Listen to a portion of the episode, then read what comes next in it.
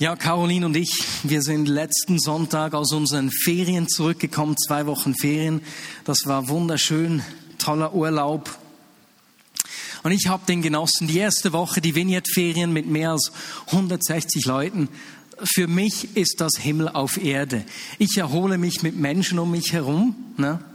Und das war echt, das war einfach schön, richtig schön. Und wirklich Ferien. Gemeinsam Gott anzubeten, zusammen zu sprechen, zusammen Fußball zu spielen, zusammen einfach am Strand rumzuliegen, mit den Kindern zu spielen. Dann kommst du raus aus dem Bungalow. Alle Nachbarn kennst du, ne? Dann kriegst du mal Mittagessen von dem, dann kochst du mal für jenen. Am Abend kommen einige Leute auf ein Glas Wein vorbei. Am nächsten Abend andere Leute. Das war so wunderschön. Ich habe das richtig genossen. Alle von euch, die hier waren, vielen herzlich, die dabei waren, vielen herzlichen Dank. Ich freue mich schon, in zwei Jahren wieder mit euch in die Ferien zu fahren. Und dann haben Caroline und ich aber auch noch eine Woche Ferien zu dritt mit Sophie genossen. Das war auch einfach richtig schön, Zeit als Familie. Ha, erholsam. Aber ihr könnt euch nicht vorstellen, das klingt vielleicht etwas komisch, aber es ist tatsächlich so.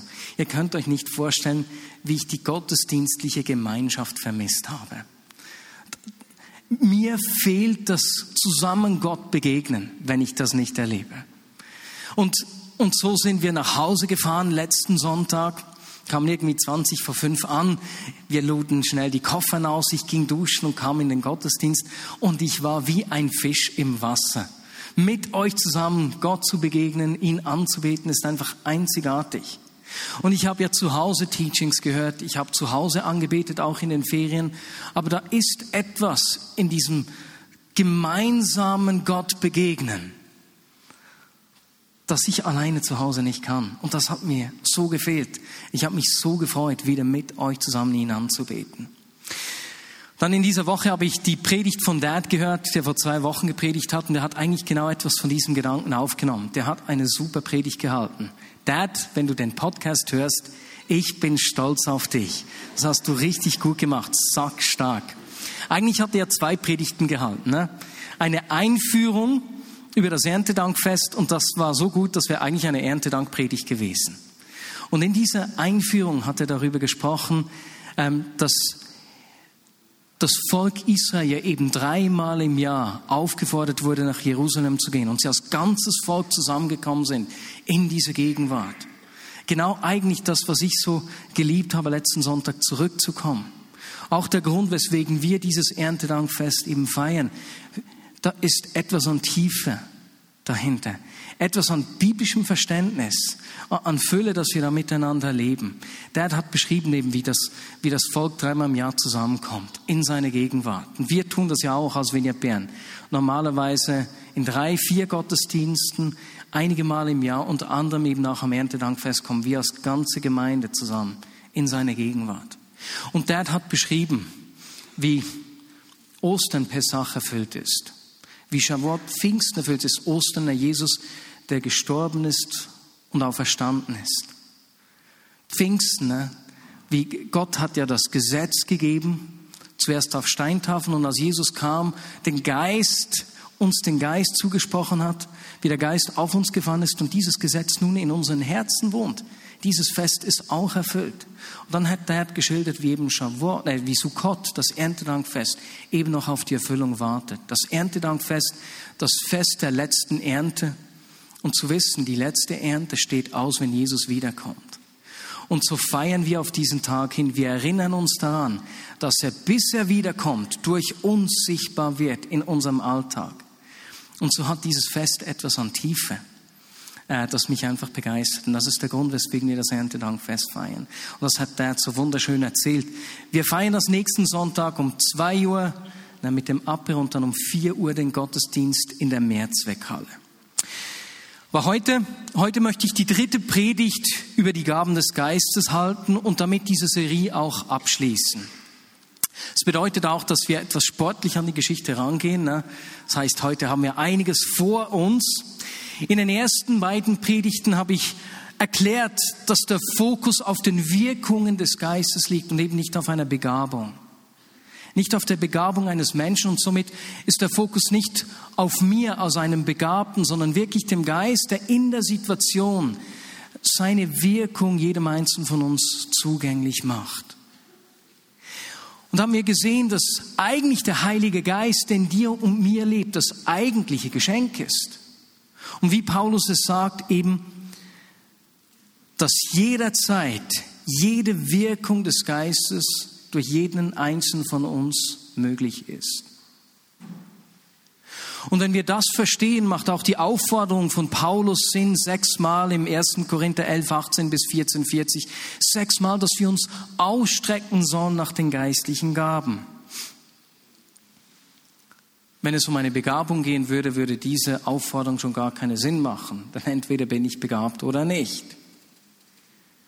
Und weswegen sollen wir uns ausstrecken nach diesen Gaben, diesen Geschenken? Weil Gott sein Reich durch dich und durch mich sichtbar macht und weil er Menschen durch dich und durch mich segnen will.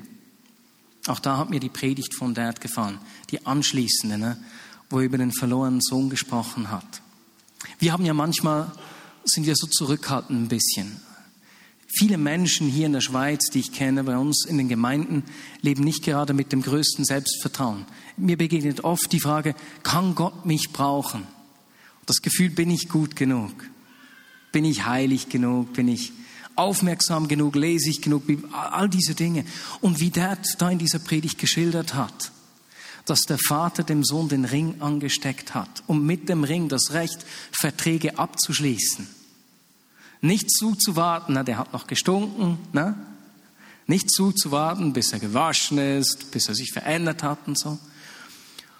Und genauso will Gott sein Reich durch dich und durch mich sichtbar machen.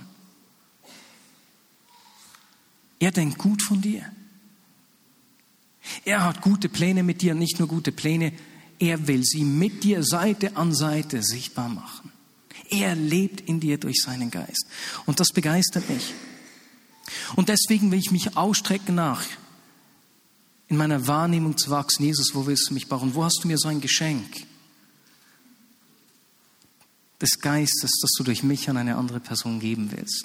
Und wir üben das miteinander. Wir üben das in unseren Familien, wir üben das äh, mit Freunden, wir üben das in der Kleingruppe. Manchmal üben wir das im Gottesdienst miteinander. Aber da wollen wir wachsen und da will ich wachsen. Und heute zum Abschluss dieser Serie möchte ich kurz auf die neuen Gaben des Geistes oder die Wirkungen des Geistes eingehen, die uns im 1. Korinther 12, Verse 8 bis 10 entgegenkommen. Und wir tun das im Wissen, dass das nicht eine abgeschlossene Liste ist und von Paulus auch nicht so gedacht war. In den Briefen begegnet uns, begegnen uns die Charismen 25 Mal, also auf 25 verschiedene Arten. Und doch heute schauen wir uns die Stelle im 1. Korinther 12, 8 bis 10 an. Und ich lese gleich vor. Denn dem einen wird durch den Geist das Wort der Weisheit gegeben, einem anderen aber das Wort der Erkenntnis nach demselben Geist, einem anderen aber Glauben in demselben Geist, einem anderen aber Gnadengaben der Heilungen in dem einen Geist, einem anderen aber Wunderwirkungen, einem anderen aber Weissagung, einem anderen aber Unterscheidung der Geister, einem anderen verschiedene Arten von Sprachen, einem anderen aber Auslegung der Sprachen. Diese neuen Wirkungen des Geistes oder Gracelets, Ausdrücke der Gnade, wie John Wimmer sie genannt hat, können wir in Gruppen von jeweils drei einteilen. Und das sollte uns helfen, sie etwas besser äh, zu behalten, uns besser daran zu erinnern. Wir können sie einteilen in Unterscheidung, Unterscheidungs- und Offenbarungsgaben. Man könnte auch sagen, die Augen Gottes. In Kraftgaben. Man könnte auch sagen, die Hand Gottes. Und in Wort- oder Sprachgaben. Da könnten wir sagen, das ist der Mund Gottes. Und ich werde jetzt die einzelnen Gaben oder Wirkung des Geistes, die hier aufgezählt werden, durchgehen. Ich werde eine Definition dazu vorlesen, oder besser gesagt, Maria Scherer wird das tun. Messi Firma Maria. Dann werden wir ein biblisches Beispiel dazu anschauen, gefolgt von einem aktuellen Beispiel und zu guter Letzt möchte ich auch einige Anwendungsfelder für diese Gaben aufzählen, damit wir uns praktisch vorstellen können, wo uns diese Wirkungen des Geistes ganz konkret helfen. Beginnen wir bei den Unterscheidungsgaben den Augen Gottes. Die Gaben der Unterscheidung sind Gaben der übernatürlichen Einsicht, des übernatürlichen Wissens. Sie sehen Dinge, wie Gott sie sieht. Diese Gaben helfen uns, wenn uns die Sicht Gottes in eine Situation hinein fehlt. Es ist nicht eine natürliche Wahrnehmung, zum Beispiel aus meiner Menschenkenntnis, sondern eine übernatürliche Offenbarung. Und die erste dieser Unterscheidungsgaben das ist das Wort der Weisheit.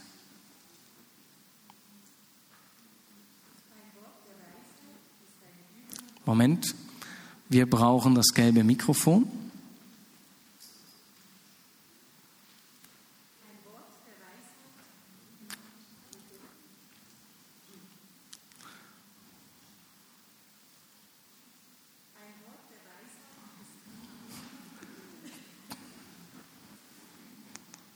Sonst komme ich kurz für das erste, für die erste Definition zu dir und gebe dir mein Mic.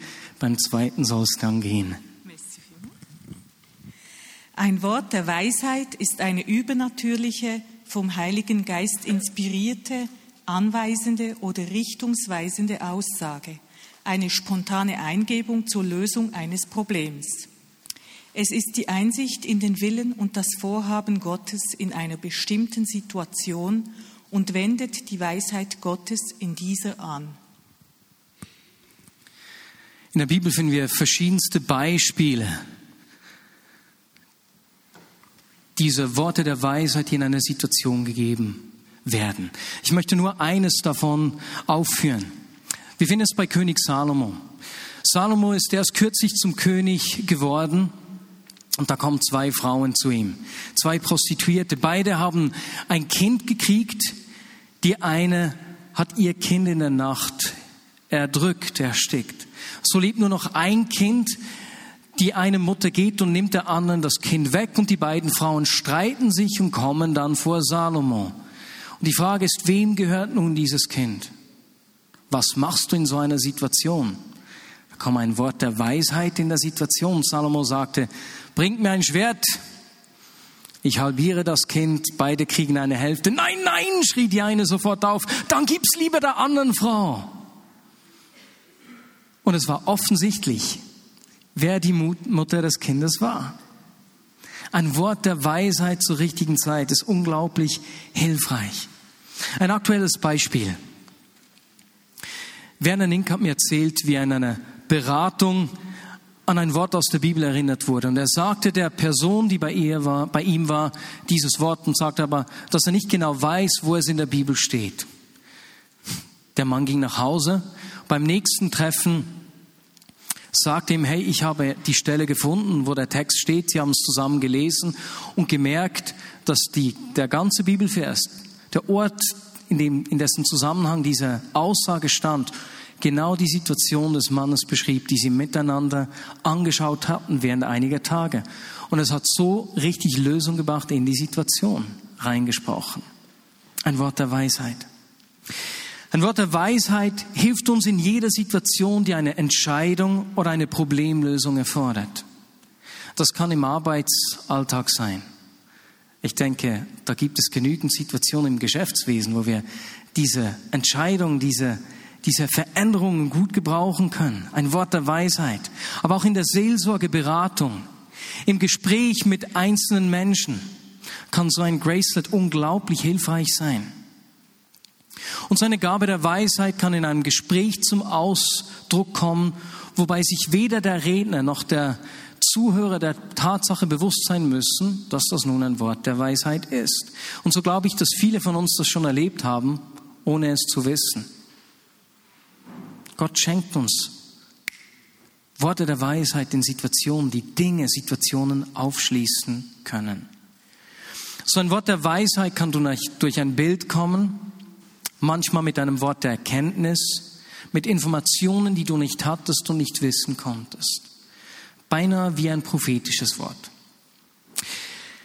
Das Zweite, was wir hier sehen, ist ein Wort der Erkenntnis. Die Gabe der Erkenntnis bezeichnet die übernatürliche, vom Heiligen Geist inspirierte, eine bestehende Tatsache aufdeckende Aussage. Beispielsweise das Wissen, was das Problem eines Menschen ist und welchen Ursprung es hat. Es ist die Einsicht in den Willen und Plan Gottes und von Menschen. Weisheit und Erkenntnis sind Geschwister. Sie begegnen uns häufig gemeinsam. Wir haben im Juni eine ganze Predigt zu Worten der Erkenntnis gehabt, gehalten und deswegen möchte ich hier nicht weiter darauf eingehen, sondern euch an diese Predigt verweisen, die ihr gut auch im Podcast hören könnt. By the way, herzlich willkommen auch alle Podcast-Hörer. Schön, dass du heute zuhörst. Ich möchte euch aber zu diesen Worten der Erkenntnis ein Beispiel nicht vorenthalten, das mir Herbert Trummer diese Woche erzählt hat. An der Pfingstkonferenz saßen er und seine Frau Lydia hinter einem Paar als äh, Menschen, die, ich glaube, über 40 Jahre verheiratet waren, aufgefordert wurden, andere zu segnen. Und vor ihnen war da dieses Paar und Herbert hatte einfach so einen Eindruck ne, von einem Rüebli. Und ich meine, das etwas verunsichern, was sagst du der Person? Und Herbert sagte also der Person vor ihm, ich sehe einfach ein Rüebli, eine Möhre, eine Karotte. Ich wüsste auch nicht, was ich tun würde in so einer Situation. Und als er das sagte, begann die Frau augenblicklich zu weinen. Und dann erzählte das Paar ihm, dass sie gerade eine Entscheidung treffen mussten. Äh, es ging um die Frage, ob, ob er ein Bibelstudium macht oder ob er sich eine neue Stelle suchen soll und sagten beim Hinkommen zu Gott, du kannst es uns doch auch ganz klar machen und uns ein Rüebli auf den Weg legen. Worauf natürlich dieses Wort ganz praktische Anwendung fand. Ist das nicht lustig? Ein Wort der Erkenntnis. Unglaublich hilfreich. Und es zeigt auch, dass es manchmal Mut braucht. Ne? Es wäre ja schön, wenn es für uns immer so glasklar wäre, was das Ganze soll. Wir kommen zum dritten, zur dritten Gabe, zur dritten Wirkung des Geistes. Die, Untersch die Unterscheidungen der Geister. Die Unterscheidungen der Geister bezeichnet die übernatürlich gewirkte Einsicht in den Bereich der dem natürlichen Auge unsichtbaren Welt, der Geisterwelt. Dies, um diese aufzudecken und ihre Pläne zu sehen. Diese Gabe hilft uns zu unterscheiden, ob etwas einem menschlichen Ursprung aus, ob etwas aus einem menschlichen Ursprung aus der Gedankenwelt Gottes oder vom Feind stammt. Auch da gibt es ein schönes biblisches Beispiel. Johannes 1 ruft Jesus Philippus auf, ihm nachzufolgen. Philippus geht darauf zu Nathanael und sagt ihm, hey, wir haben den gefunden, von dem Mose und die Propheten gesprochen haben. Nathanael etwas kritisch. Was kann schon Gutes aus Nazareth kommen? Doch er ging mit. Und als sie sich Jesus genähert haben, sagt Jesus, seht, da kommt ein wahrer Israelit, ein durch und durch aufrichtiger Mann. Und das sagt er zu diesem kritischen Mann. Aber Jesus hat sich nicht vom Äußerlichen abhalten lassen, sondern er hat das Herz dieses Mannes gesehen. Unterscheidungen der Geister.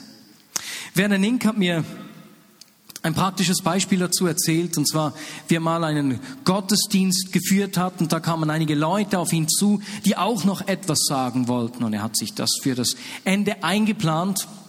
Die Leute gingen dann raus während der Predigt und kamen gegen Ende wieder rein, und ihm war plötzlich klar, ich kann diese Leute nicht sprechen lassen. Und er hat mir erzählt, dass es beinahe einen kleinen Tumult gegeben hat, als er sie dann nicht hat sprechen lassen wollen. Und dann nach dem Gottesdienst hat sich herausgestellt, dass sie Anhänger einer christlichen Sondergruppe waren, die einfach da waren, um die Leute zu verwirren. Unterscheidung der Geister, unglaublich hilfreich auch in dieser Situation. Und es hilft uns gut und böse zu unterscheiden, damit wir im Leben von Menschen in gewissen Situationen richtig umgehen können. Es kann hilfreich sein, etwas über einen Menschen und seine Motive zu wissen in einer Situation. Ich denke gerade daran, dass wir doch häufig davon ähm, dass wir Menschen doch oft nach dem Äußeren beurteilen. Aber wenn wir daran denken, dass Gott sein Reich durch zerbrochene Menschen, zerbrochene Gefäße baut, ist es gerade für leitende Menschen unglaublich hilfreich, sich nicht vom Äußeren leiten lassen zu müssen, sondern zu sehen, was Gott in einen Menschen hineingelegt hat, was Gott fördern möchte im Leben einer Person, das man äußerlich nicht erwarten würde. Diese Gabe wird oft unterschätzt.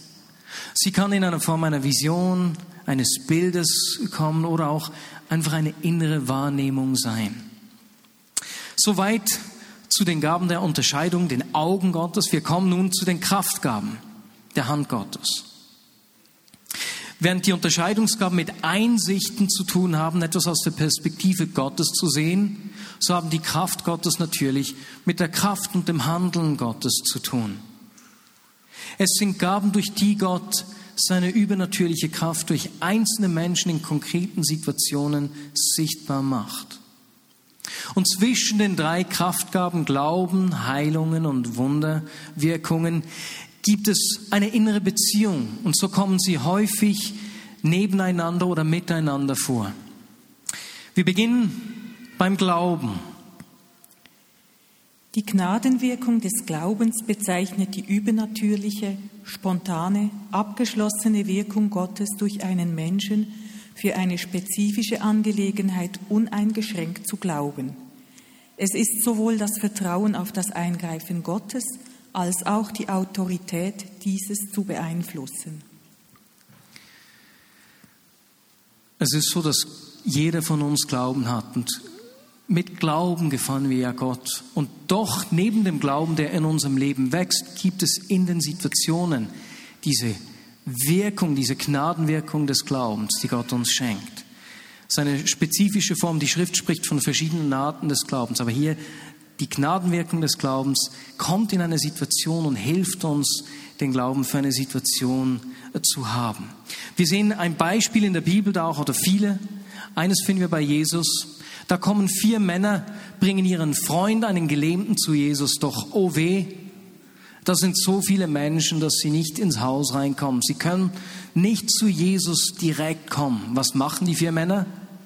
Sie klettern aufs Dach, decken das Dach ab und lassen den Mann zu Jesus runter.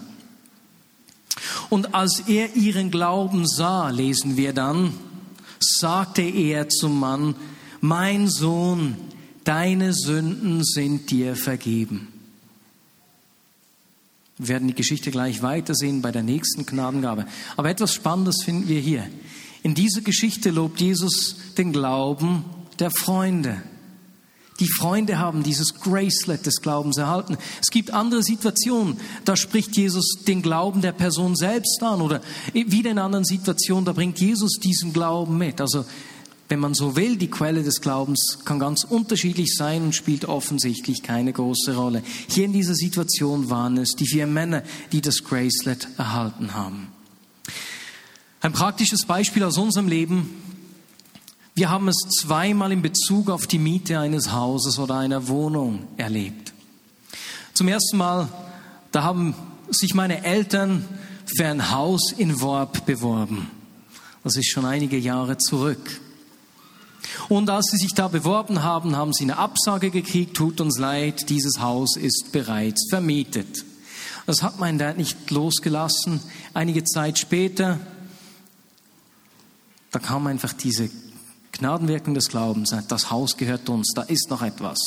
Hatte da angerufen und hat gesagt, wie steht es um das Haus? Wir hätten nach wie vor Interesse. Nein, der Vertrag ist unterschrieben.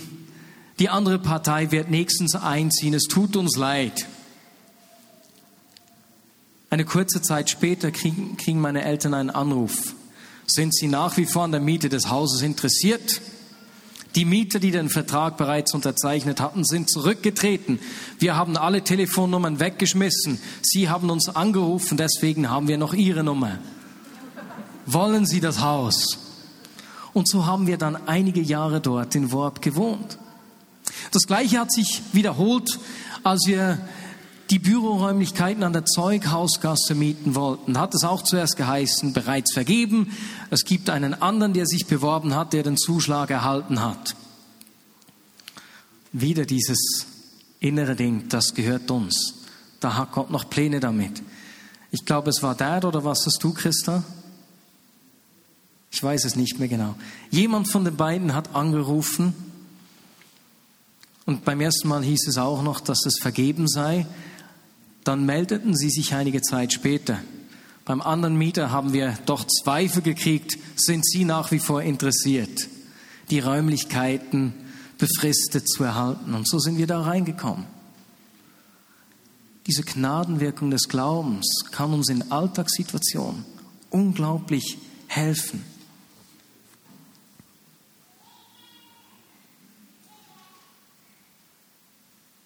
Ich muss mich gerade kurz orientieren.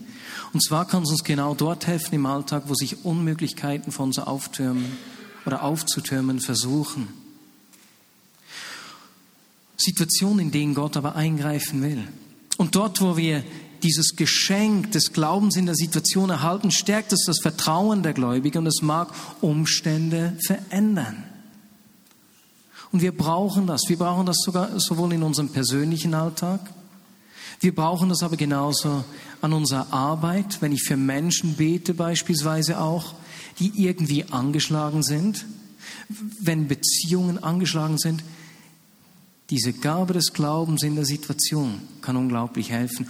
Und gerade dort, wo ich manchmal den Glauben nicht mehr aufbringen kann, wenn einer meiner Freunde dieses Geschenk, diese Gnadenwirkung des Glaubens erhalten kann, um mich zu unterstützen. Die zweite Kraftgabe, die wir sehen, das sind die Gaben der Heilungen.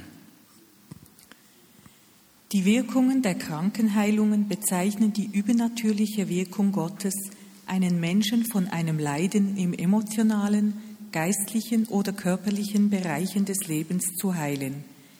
Dies manchmal auch unmerklich oder stufenweise. Beide Worte sind in der Mehrzahl, da es unzählige Ursachen für Krankheiten gibt. Das biblische Beispiel dazu ist ganz bestimmt die Geschichte, die ich eben begonnen habe. Jesus spricht diesem Mann nicht nur Vergebung der Sünden zu, als die Pharisäer entsetzt waren darüber oder sauer waren, fragte Jesus sie, was ist schwieriger, jemandem zu sagen, deine Sünden sind dir vergeben oder zu sagen, steh auf, nimm deine Matte und geh.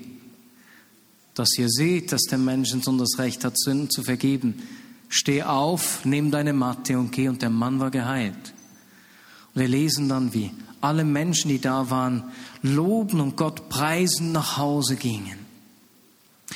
Wir leben das auch als Gemeinschaft sehr oft. Ein Beispiel, das ich erlebt habe diesen Sommer, war eine Begegnung mit einem jungen Mann in Moldawien. Als ich ihn zum ersten Mal gesehen habe, war mir etwas unwohl. Er kam mit seinen Kumpels und das sah beinahe wie eine Gang aus. Und als ich mit ihm ins Gespräch kam, hat er mir gesagt, dass er tatsächlich einiges auf dem Kerbholz hatte. Aber er sagte, dass seine Begegnung mit Jesus erlebt hätte, die sein Leben verändert hat.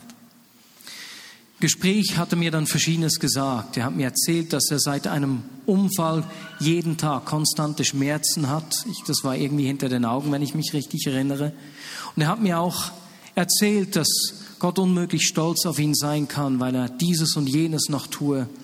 So rauche er beispielsweise noch. Und die ganze Zeit, während ich sprach, wusste ich, Gott will ihm sagen, wie unglaublich stolz er auf ihn ist. Das habe ich ihm dann gesagt und habe gesagt, weißt du, Gott will dir zeigen, wie stolz er auf dich ist. Und um dir das zu zeigen, dass es wirklich so ist, äh, möchte er deine Schmerzen nehmen. Dann habe ich für ihn gebetet und diese Schmerzen, die er seit dem Unfall konstant hatte, sind auf einen Schlag verschwunden.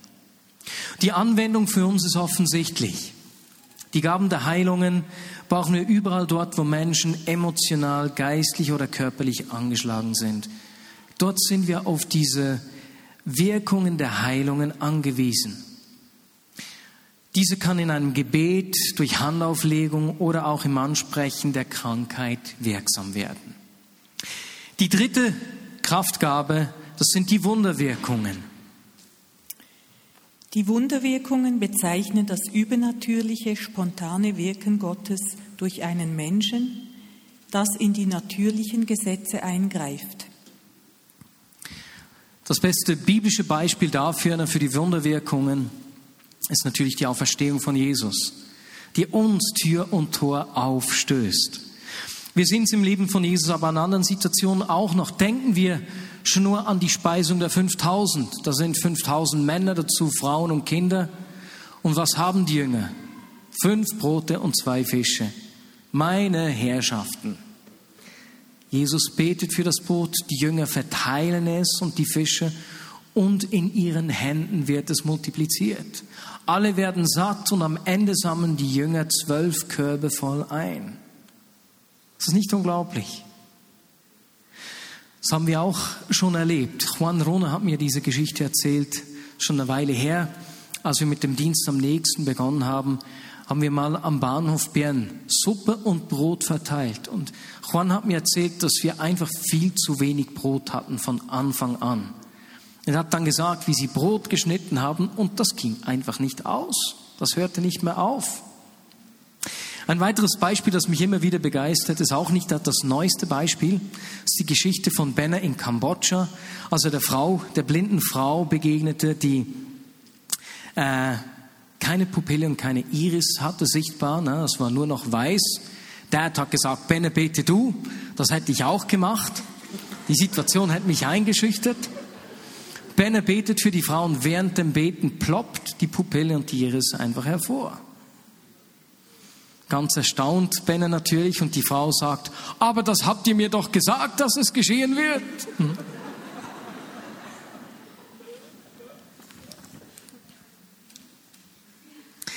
Diese Kraftgaben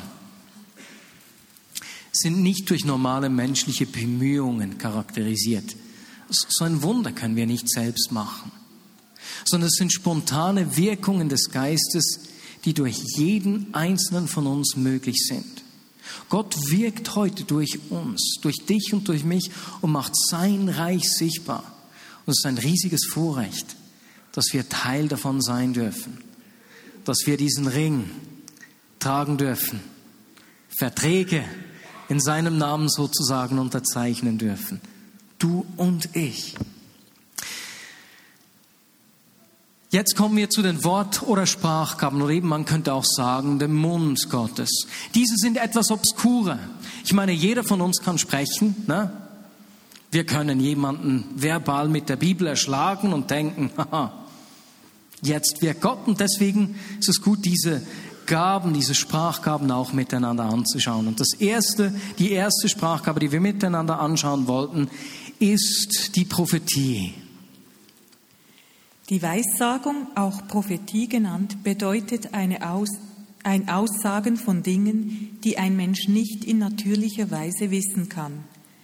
Es ist also eine übernatürliche Kundgebung Gottes in die bestimmte Situation einer Gemeinde oder einer Person.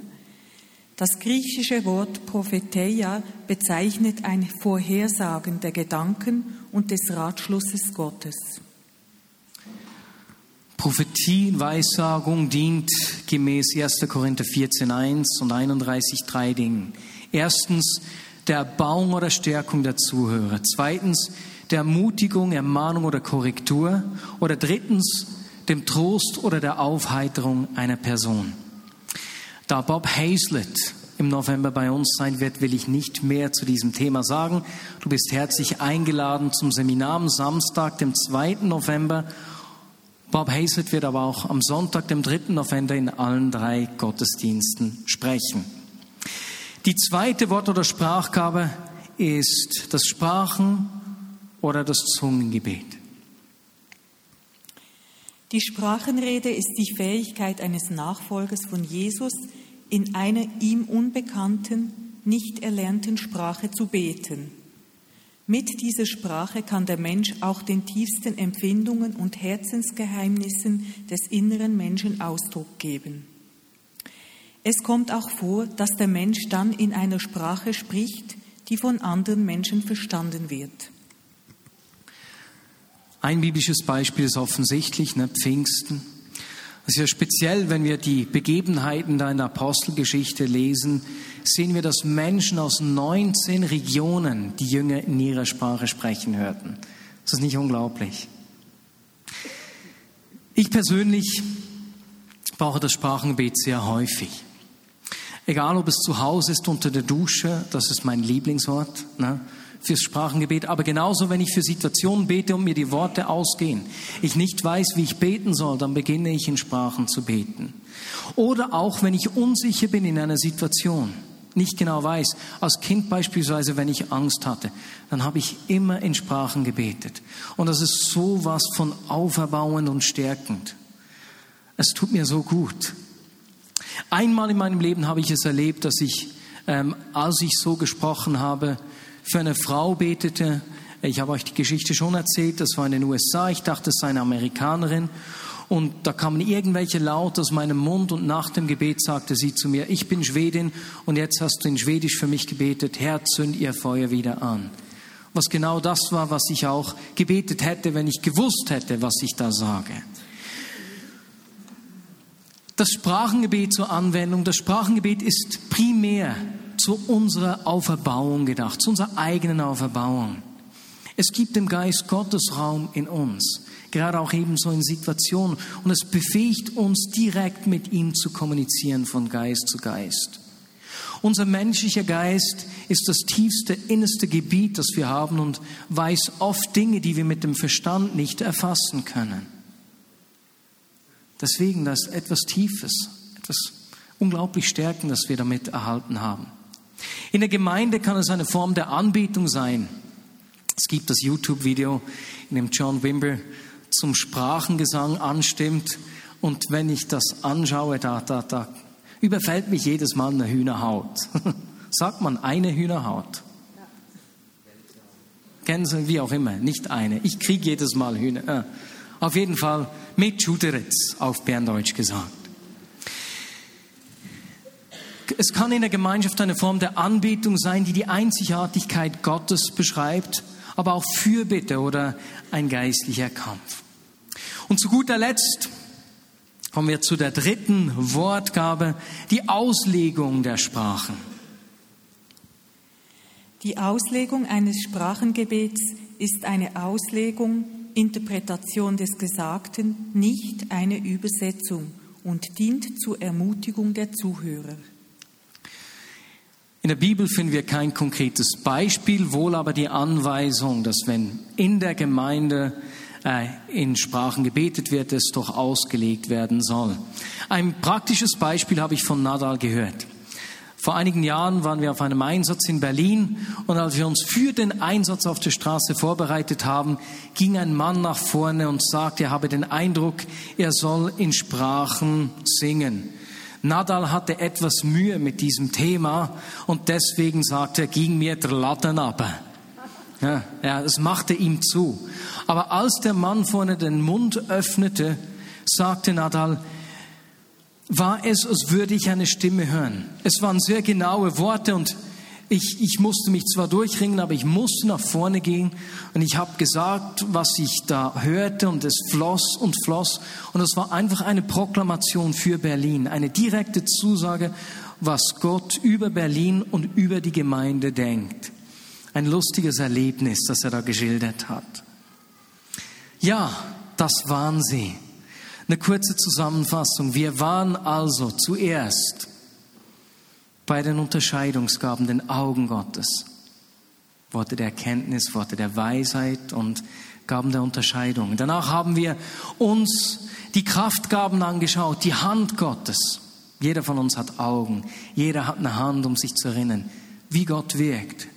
Gaben des Glaubens, der Heilung und der Wunderwirkungen. Und zu guter Letzt die Sprachgaben, der Mund Gottes Prophetie, Sprachen oder Zungenrede zur unserer Stärkung und Auslegung dieser Sprachen.